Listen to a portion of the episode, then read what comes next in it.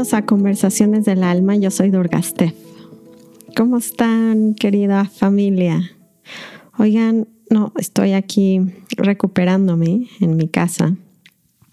Para los que no sepan, tuve una cirugía de explantación de implantes mamarios y fue un, toda una experiencia la cual les voy a platicar los highlights de mi aprendizaje en, en ese proceso.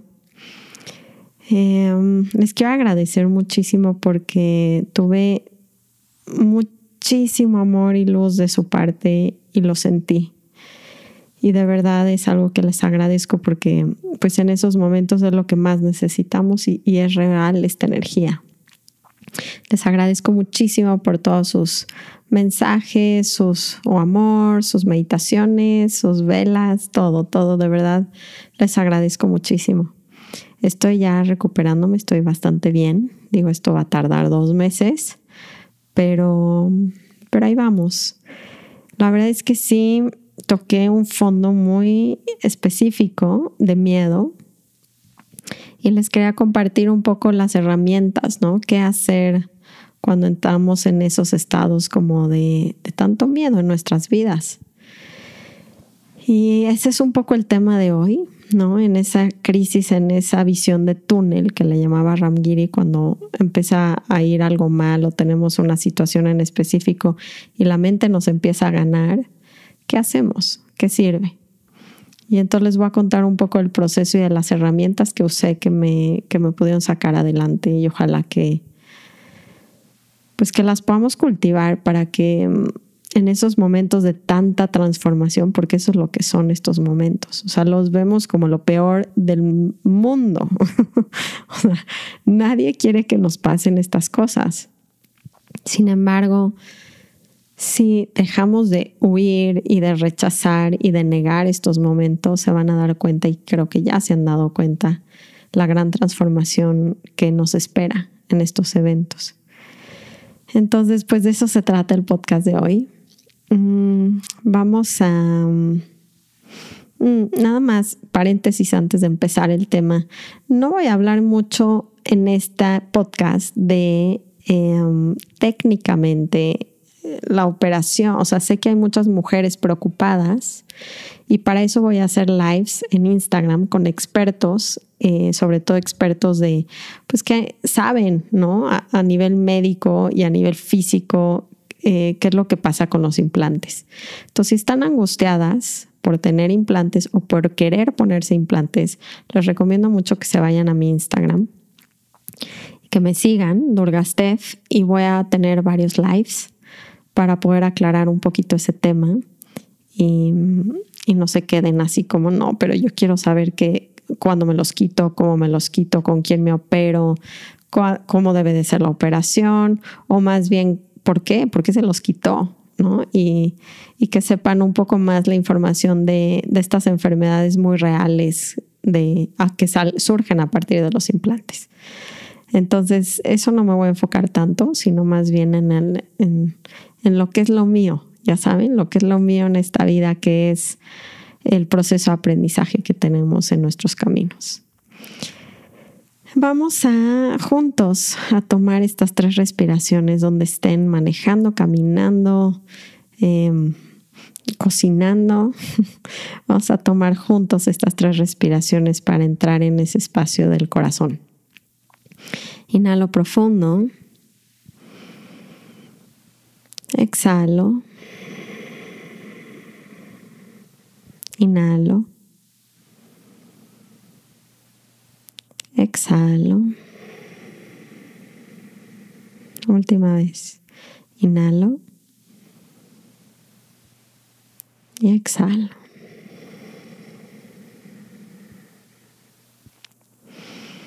Pues este tipo de experiencias, les digo que me llama la atención lo grandiosas que se vuelven si les damos el chance de transformarnos. Y la verdad es que nos transforman sí o sí, o sea, nos resistamos o no van a pasar. No sé si ya se dieron cuenta, pero cuando se pelean con la realidad, la realidad gana solamente el 100% de las veces. Esa es la, frase favorita de Byron Katie. Y entonces, creo que lo primero que hay que recordar cuando estamos en una situación de ese nivel que no, evidentemente no la queríamos. O sea, nadie está buscando eh, este tipo de, de experiencias. Sin embargo, sin embargo, es 100% seguro que las necesitábamos. ¿Cómo sé que las necesitábamos? Pues porque las estamos viviendo. Así de sencillo y así de amorosa es la realidad.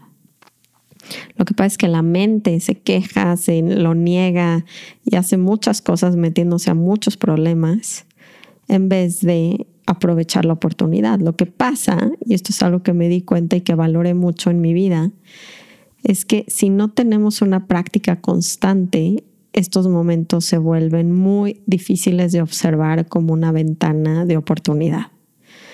Porque aún teniendo una práctica de años, les puedo decir que las emociones que se sienten en ese tipo de circunstancias son muy intensas, ¿no? En este caso, para mí, em, pues era el miedo, y la verdad sí tenía un miedo de morirme, aunque suene muy tonto y es rarísimo que te puedas morir de una anestesia general.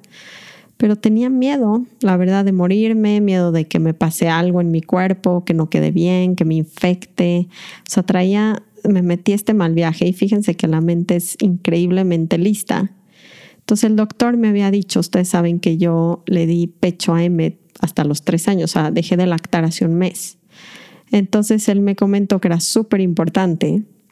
Además estoy en su consultorio y él me ve toda como la hippie loca que lleva. Imagínense un consultorio de un cirujano plástico y yo llego con mi lactancia de tres años. O sea, era casi una broma. Eso no era como, se me quedó viendo como, ¿cómo? ah, claro, ahora explica por qué eh, tienes caídas eh, tus chichis más de 20 centímetros de lo que deberías. y este, entonces fuera de la jipeada que ya me, me dice, ¿no? O sea, de, pues no, no, no, o sea, esto es gravísimo, tienes que dejar ya y te tienes que tomar una medicina y bueno, hice todo lo que me dijo, pero aún así yo recordaba que la lactancia es súper resiliente, ¿no? O sea, como que no se va y no se va y no se va. Eh, y literalmente me llevé ese miedo, ¿no? Es como nos compramos estos pensamientos y les creemos y me lo llevé a, la operación. Entonces cuando salí, que me sentía terriblemente mal, em, traía solamente eso en mi cabeza, ¿no? Y le pregunté al doctor y efectivamente tuve muchísima leche materna. Y entonces, claro que con, con tantito de eso, ¿saben? Parece que la mente está buscando la oportunidad para justificar estos miedos o esas, esos como infiernos que nos queremos crear. Y literalmente eso me llevó, o sea, no me lo podía sacar. Y cuando estamos tan mal físicamente y tan drogados, literalmente por las eh, pastillas analgésicos, este, la anestesia, la, todo esto que está pasando, pues es muy difícil meditar, ¿no? O sea, estas herramientas que a veces cultivamos son muy buenas, porque evidentemente nos dan presencia, nos ayudan, pero en ese momento esto no nos va a funcionar. Y primero que nada, pues sí fue como respirar hondo, tenerme mucha compasión en ese momento y aceptar, porque esto es lo más importante, es que lo que me doy cuenta es que queremos huir de esa situación y nos queremos alejar del miedo. Entonces la mente quiere como distraerse escuchar música, hablar con gente, ver una película. Y esto lo único que hace esta resistencia es hacerlo más intenso. Y me da mucha risa que el, el, en el afán de querernos sentir mejor, nos hacemos más daño, que es esta resistencia que les digo. Entonces, lo mejor que podemos hacer con estas emociones cuando son muy intensas como el miedo es acercarnos a ella lo más que podamos. ¿Por qué? Porque va a ser lo único que me lo va a quitar. O sea, me tengo que literalmente acercar, pero acercar. Y me tardó un día, porque claro que salí del hospital ese mismo día, lo cual, paréntesis, no se los recomiendo. Si se van a operar, quédense una noche. Pero bueno, yo me salí ese día y llegué muy vulnerable todavía a casa de mis papás en México, con un miedo que no podía manejar, pero no lo podía en ese momento sentir y no me estaba queriendo acercar. Y es por esto que la práctica constante y diaria es tan importante, porque si no la cultivamos diario, de verdad estos momentos mm, nos cuesta mucho más trabajo verlo como un vehículo de transformación y nos llevan a veces muy, muy bajo para que luego podamos regresar a, a este estado como de gratitud de la realidad, ¿no? Y de aceptación. Y mm, fue hasta el día siguiente que empecé a hacer mis herramientas, porque literalmente estaba en mi cabeza, eso es lo que se le llama la visión de túnel. Y se las comparto porque es muy importante que la identifiquen. Y es cuando literalmente le creen a un pensamiento como, en este caso, me voy a infectar, ¿no? Y la mente no puede salir de esa idea.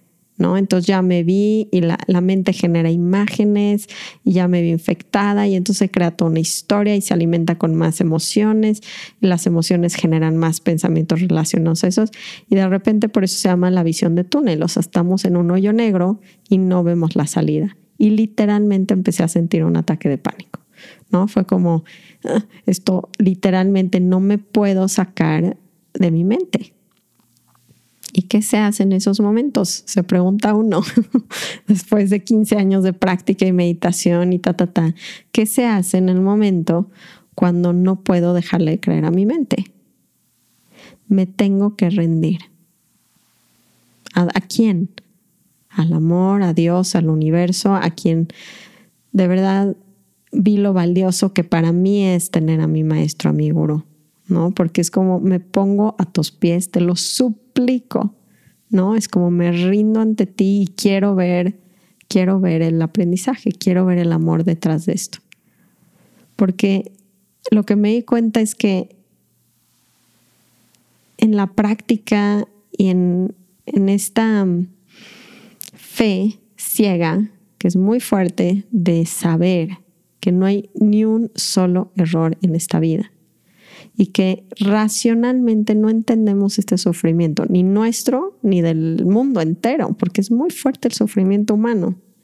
No lo entendemos de manera racional, sin embargo tiene un propósito muy grande, muy profundo, que en ese momento no voy a poder ver. Y me tengo que calmar, que no lo puedo ver, porque lo que pasa es que la mente está buscando la razón del por qué me metí a una experiencia de ese nivel.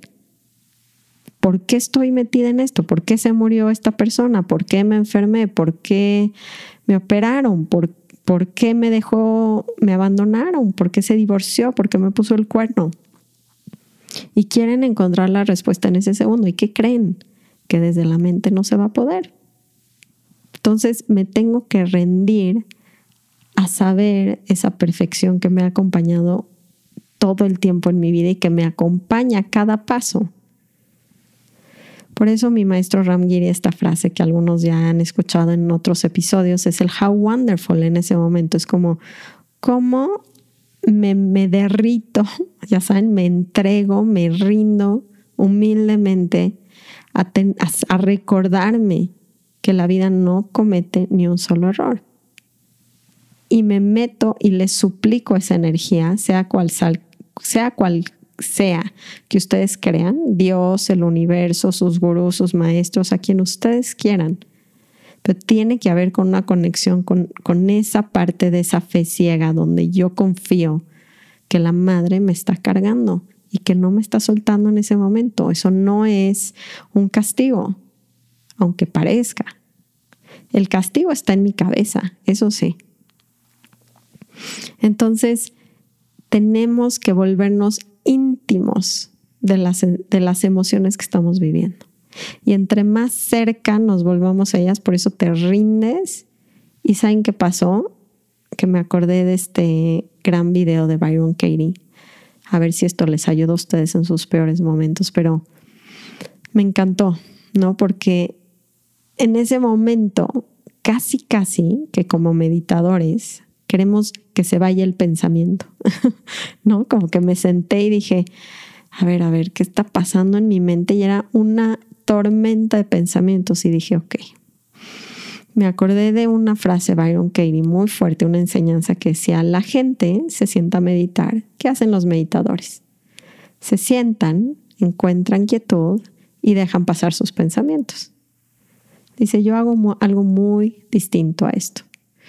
Yo me siento en esa quietud y le pregunto a mi mente, porque la realidad es amor, le pregunto a mi mente, enséñame qué está mal. Imagínense cómo está usando a la mente de aliada, ni siquiera la ve como un enemigo. y les juro que eso, esa, esa enseñanza, o sea, primero rendirme, ¿no? De, o sea, mi gurú, por favor, sosténme, abrázame y déjame ir al lugar donde esto es amor, donde lo puedo apreciar como amor, aunque ahorita no sea real. Y luego sentarme en la cascada de pensamientos negativos que estaba teniendo y decirle a mi mente, enséñame qué es lo que está mal. Y ¡pum! ¿Saben algo impactante? La mente arroja, nos da la, herramienta, nos da el trabajo. Y ¡pum! Sale y dice, necesito no infectarme. Entonces digo, ah, ya está la frase, la bajo a mi hoja. Y ustedes saben que hago esta metodología de claridad de The Work de Byron Katie. Y la empiezo a cuestionar necesito no infectarme, es verdad. sí, no, claro que sí. Ok, es absolutamente cierto. Sí, o sea, claro que 100% en ese momento necesito no infectarme, me estoy muriendo de miedo. Ok, ¿y qué pasa cuando creo que necesito no infectarme? Pues me está dando un ataque de pánico. me estoy muriendo de miedo, me, me veo con todo mal, todo mi cuerpo está mal, me veo en el futuro con temperatura en el hospital, todo eso se genera en mi cabeza. Ah, qué cañón. Pero si no lo bajo y no lo observo, estos fantasmas dirigen mi vida y mi recuperación y no dejan que yo use la energía que necesito en mi cuerpo para sanar. Por ejemplo, en esta situación. Entonces, nada más chequen la resistencia y la negación nos hacen lo contrario de lo que estamos necesitando en ese momento. Y esta pregunta mágica, que hagan o no hagan el trabajo, se la tienen que tatuar. ¿Quién soy yo en este momento sin mi drama, sin la historia? Pues en ese momento, porque además es en un momento en específico, en ese momento está en casa de mis papás, en un sillón, ¿quién soy yo? Pues, la verdad tenía poco dolor, me sentía mejor, iba evolucionando muy bien, ¿no? Se veía bien la evolución de esta recuperación. O sea, la realidad era muy diferente a la pesadilla que me estaba generando mi cabeza. Y eso es algo que quiero que se den cuenta. Cuando ustedes hacen esta pregunta de quién soy yo sin mi drama, se vuelve muy amorosa la realidad y les va a enseñar. Y entonces la realidad ¿no? me enseñaba que no me estaba infectando por ningún, por ningún momento. Y entonces, em, después de esa pregunta, literalmente hacemos las inversiones, famosas inversiones, y lo que me di cuenta en la inversión de necesito sí, infectarme porque lo que hacemos es voltearlo a lo contrario, es ver el nivel de culpa que yo estaba cargando. Entonces, cuando ustedes bajan sus pensamientos a una hoja y hacen este tipo de metodologías, van a descubrir lo que el inconsciente está como ah, reventando y, y no nos damos cuenta. Y mientras no nos demos cuenta, no podemos soltarlo. Y la emoción va a seguir molestándonos porque es una ayuda y esto lo hemos hablado muchas veces, pero de verdad en sus peores momentos y en su cuando estén en, el, en esta visión de túnel, acuérdense que la emoción no es un enemigo y que la situación no es un error. Por eso está How Wonderful. Enséñame, enséñame que está mal para que pueda corregirlo, cuestionarlo y volver a estar en amor y en aceptación porque el peor monstruo y la peor cosa está en mi cabeza, entonces la uso como mi mejor aliado. Enséñame esos pensamientos. Y si se dan cuenta de cosas que cargan como culpa, autojuicio, castigo, que imagino que algunos de ustedes sabrán de qué estoy hablando, pues eh, nada más notarlo ya es una sanación. Porque es como, ah, mi mente me está haciendo esto. Y el simple hecho de notarlo ya es darse un amor propio, ya es tomar control, ¿saben? O sea, en, usar sus cabezas, usar el proceso. Y así empieza la sanación. Así empezó para mí, acercándome muy profundo a lo que más quería alejarme. Y aterrizarlo con las herramientas que tengan, pero las dos principales son sentir las emociones y cuestionar sus pensamientos. Y les juro que eso me... No les puedo decir que se me quitó el miedo en un segundo, pero me dio una perspectiva muy grande de decir, esta es, esta es la oportunidad de transformación, ¿la voy a tomar o mejor me espero a que me operen o me pase algo? O sea, no, quiero, no sé si se den cuenta, pero las crisis es como un tesorito. Lo que pasa es que son tan duras, pero si nos rendimos, de verdad hay mucha gracia detrás de ellas. Muchísima. Mucha sanación. Una gran oportunidad. Entonces, mi consejo más alto viviendo lo que acaba de pasar es, si no tengo una práctica diaria, va a ser muy difícil que la aplique y lo aproveche estas situaciones. O sea, me voy a dar cuenta de la sanación, pero va a ser mucho más lenta. El tiempo es lento en eso. Dios es más rápido, el gurú es más rápido, el universo es más rápido, el universo sana más rápido que el tiempo. Entonces, dense esa oportunidad como de sí entender la prioridad de lo que es la práctica en mi vida. Y dos, en sus peores momentos, vayan hacia adentro y acérquense cerquita, cerquita, lo que más temen. Les contaba yo, hay estas prácticas en el budismo donde te llevaban a ver a, a los cementerios, a los cuerpos pudriéndose. A mí Ramgiri les contaba en otro episodio que me llevó en India, en Varanasi, en esta ciudad donde queman cuerpos, a ver el cuerpo quemándose, como acercándote a eso que es como, no, no, no, la muerte no, no, o mis peores miedos. Nada más quiero que reflexionemos juntos en este podcast, en este episodio. ¿Qué es lo que más me quiero alejar? y ver si me puedo empezar a acercar desde la práctica, desde la conciencia. ¿Qué emociones son de las que más huyo? ¿Quedarme sola? No sé, son, son preguntas muy interesantes de decir, ¿por qué me tengo que esperar a que venga una crisis grandísima para aprovechar e, ese nivel de transformación que podría tener al acercarme, al volverme íntimo a lo que más le temo? Hay un regalo grandísimo no, no saben qué grande regalo está ahí. Y nos morimos de miedo. Y me morí de miedo, no le estoy diciendo que no me dio el ataque de pánico, me lo dio. Sin embargo, fue una gran señal para decir, de aquí somos, o sea, no, o sea, sí ayúdame.